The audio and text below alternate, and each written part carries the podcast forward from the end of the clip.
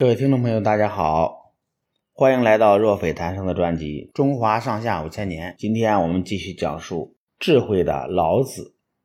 老子行礼明丹，曾经做过周朝的守藏室之吏，意思就是管理图书馆的史官。老子一向只注重研究学问，不在意个人的得失荣辱。虽然学识很渊博。却一直过着默默无闻的生活。公元前五百一十六年，在周王室内部的权力争斗中，贵族王子朝失败，带着所有的典籍逃走。老子再无藏室可管，于是骑着青牛离开了东周，来到函谷关。在镇守函谷关的周大夫尹喜的盛情邀请下。他写成了共有五千字的《老子》。写完书之后，老子又重新骑上青牛，出了函谷关，从此不知所踪。老子以“道可道，非常道”开篇，提出了一个最高的哲学概念——道。老子哲学就是由道推演出来的，他也因此成为道家的始祖。老子把天地人等宇宙万物连贯成一个整体，突破了古代哲学以政治和伦理为中心的局限。老子认为，道是先于天地生成的，是天地万物之源。宇宙间的一切，包括人在内，都是天地万物的一部分。人法地，地法天，天法道，道法自然。老子这种思想，实际上就是中国古代最早的一种天人合一思想。这一思想为后来的庄子所继承和发展。这种天人合一的整体观念，对中国古代的各个领域都产生了深远的影响。老子思想中最大的闪光点，是他的朴素的辩证法思想。老子观察到宇宙间的万事万物。都存在着互相矛盾的两个对立面，有五相生，难以相成，长短相形。世间万物有阴阳、刚柔、强弱、兴废的分别。他还发现，对立的事物能够向其相反的方向转化，如物壮则老，兵强则灭，木强则折，或兮。夫之所依，夫兮祸之所伏。为了防止物极必反，导致衰落，老子主张去甚、去奢、去泰，就是要去掉那些极端的、过分的举动，始终保持着像道那样充虚而不盈满的状态。老子的朴素辩证法思想表现在军事战略方面，就是善为士者不武。善战者不怒，善胜敌者不愚。同时还要注意，将欲弱之，必固强之；将欲夺之，必固与之。他还提出了以柔弱胜刚强的指导思想，比如天下没有比水更柔弱的东西，但以水攻坚，没有攻不下的。以此来说明柔弱能胜刚强。老子的道的本性是自然的。他提出了天道自然的观念，他认为天地的运行是自然而然、不假外力的，人也应该和万物一样是自然的，人生必须消除主观和外在的干涉，使其自然发展。在自然人性论的基础上，老子提出了无为而治的政治论。老子把人民的饥荒、贫困。看作是多欲的统治者横征暴敛的结果，人民起来为道，轻生冒死，其责任完全在于统治者。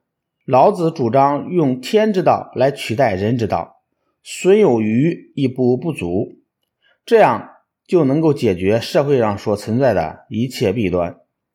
老子提倡的无为而治，是对统治阶级的有为进行的揭露和抨击。老子提倡这种无为之治的目标是建立一个小国寡民的社会，也就是使民富无节省而用之，甘其食，美其服，安其居，乐其俗。邻国相望，鸡犬之声相闻，民至老死不相往来。千百年来，老子的思想深刻地影响着中国的哲学、伦理道德、政治和文化，甚至是中国人的思维。他的思想为战国时代的庄子等人所继承，形成了道家学派。老子也被奉为道教的三大经典之一，尊为《道德经》。老子还受到西方的推崇，老子的英语本多达四十多种。老子的影响是极为深远的，可以说没有老子，中国乃至世界文化史将是不完整的。《老子》一书。共分八十一章，上篇称为《道经》，下篇称为《德经》，总称《道德经》。无论是在中国的哲学、政治、军事、管理、宗教、文学、伦理等诸多领域，此书都可称得上经典名作。它的主要内容有三个方面：第一，宇宙。老子在第一章开宗明义地说。道可道，非常道；名可名，非常名。无名，天地之始；有名，万物之母。老子心目中的宇宙就是道，道无所不在，周行不止。道是万物的根本，道是视之不见、听之不闻、博之不得的无形物。他的这一思想冲破天地造众生的神论观点，在中国哲学史和文化史上都是一个首创。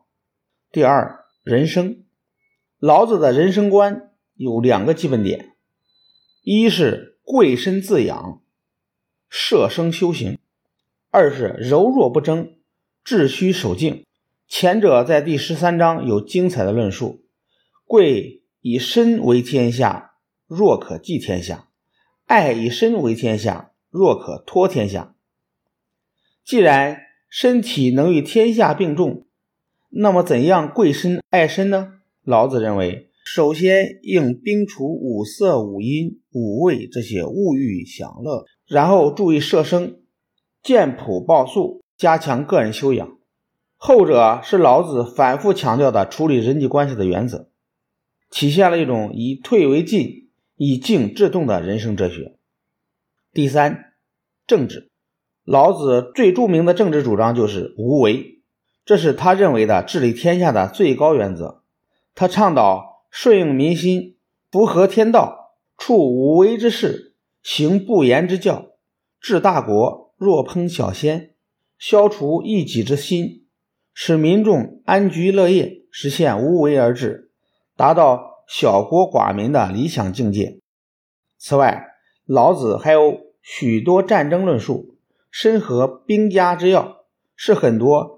军事家奉行的准则。老子的影响不仅在中国，在世界上他也备受关注和推崇，形成了老子热。老子被译成多种文字，海外发行量居中国传统文化经典之首，堪与圣经比肩。他的思想影响了诸如托尔斯泰、奥尼尔、爱因斯坦等世界级的文学家、思想家和科学家。好的，智慧的老子的故事就讲到这里，我们下次节目再见。